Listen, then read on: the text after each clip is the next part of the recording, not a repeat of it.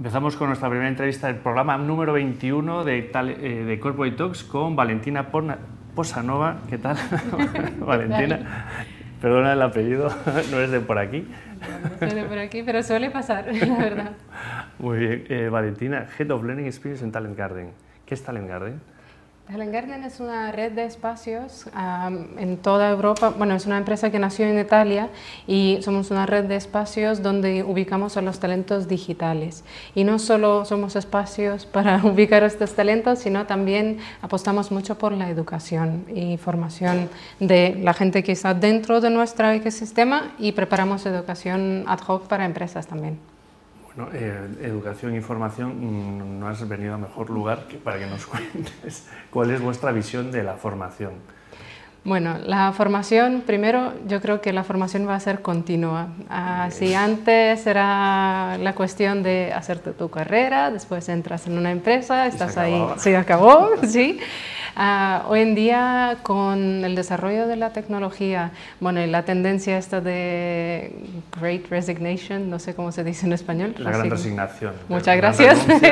sí. la gran renuncia, ah, pues la gente tiene más expectativas del trabajo, hay también mucha más presión hacia el trabajador de cómo debe estar formado y qué tipo de habilidades tiene que tener. Mm, a sacar muchos temas.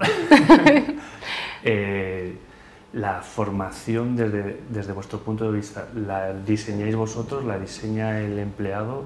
¿Es un híbrido?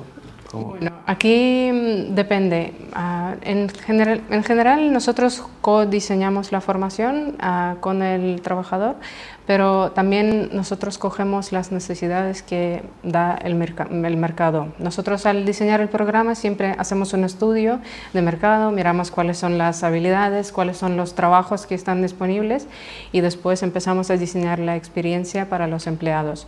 Pero también las mismas empresas vienen a nosotros para pedir uh, formación, donde ya tienen la idea clara de cómo tiene que ser su trabajador y estamos hablando de, de temas de upskilling skilling, donde pues quieren aprender algunas habilidades, por ejemplo, el tema de data, de reskilling, cuando pues no tiene las habilidades necesarias el trabajador y hay que completamente cambiar su rol en la empresa, y outskilling, que sí, en este caso, pues cuando ya está a punto de jubilarse, que, pues intenta trasladar todo su conocimiento al resto de la gente con vuestra visión tan transversal de mercado, eh, ¿cuál son, es la formación?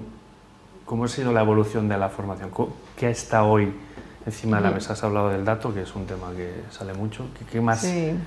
Bueno, nosotros llevamos 11 años con la formación, aunque en España todavía no somos muy presentes.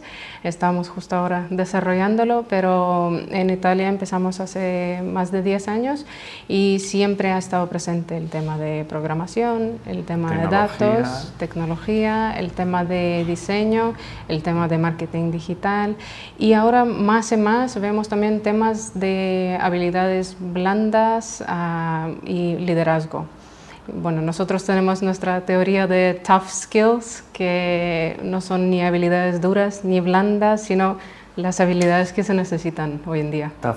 ¿Cuál es la traducción de tough? Eh, como mm, duras, pero no tanto. son como más estratégicos. Imagínate la toma de decisiones, por ejemplo.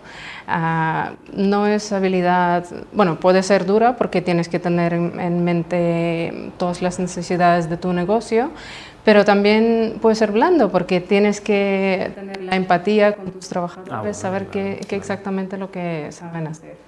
Entonces es entre medias. Y háblame de esas tough skills, dan un, un poco más. Bueno, en este caso son temas de liderazgo, liderazgo inclusivo, empatía, tomar decisiones, pues cómo un líder puede liderar a una empresa hacia metas de negocio y también tener este talento que puede retener, formar y bueno, al final cómo apostar por ellos. ¿no? bueno, bueno.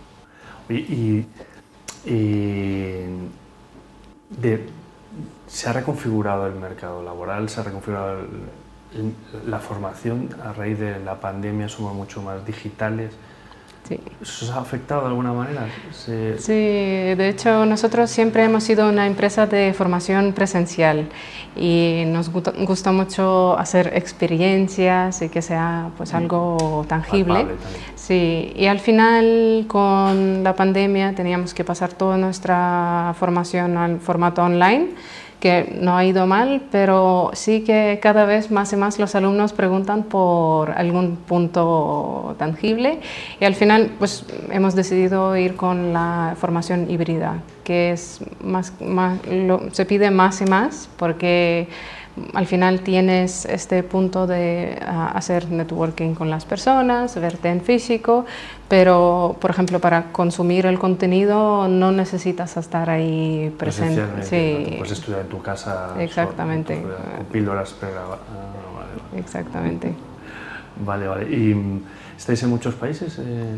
Sí, ahora estamos en 8 en 23 ciudades. de hecho, el mes pasado acabamos de abrir otro campus en Bilbao. Entonces estamos expandiendo poco a poco.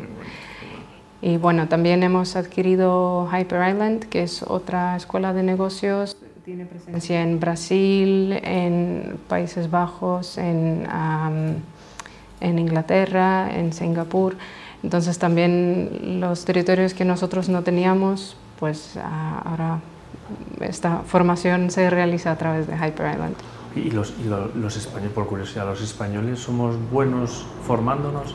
¿O hay que irnos con el látigo para que nos formemos? ¿Cómo lo ves? Sí, bueno, aquí más que nada es una experiencia personal, ¿no? Como lo veo, ah, pero en España y tanto en Italia, en ambos países, la gente está muy acostumbrada a educación muy tradicional.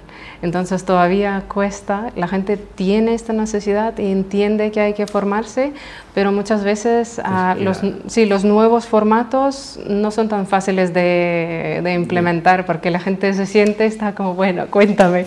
No, no, no, vamos a trabajar. Entonces, uh, hoy en día pues la formación es mucho más activa, um, usamos mucho la metodología de Flipped Classroom, cuando la gente estudia en casa y viene ya con el profesor a clase para estar pues, realizando taller o trabajar sobre un proyecto. ¿Y quiénes son buenos? ¿Los asiáticos en este tipo de metodologías o los latinos? No, no, no. Bueno, realmente yo creo que depende un poco de persona, más que nada. Ah, no tanto por países, sino pues las personas que ya han visto que esto funciona, que aprenden muy bien así. Por ejemplo, yo siempre he sido una alumna muy mala.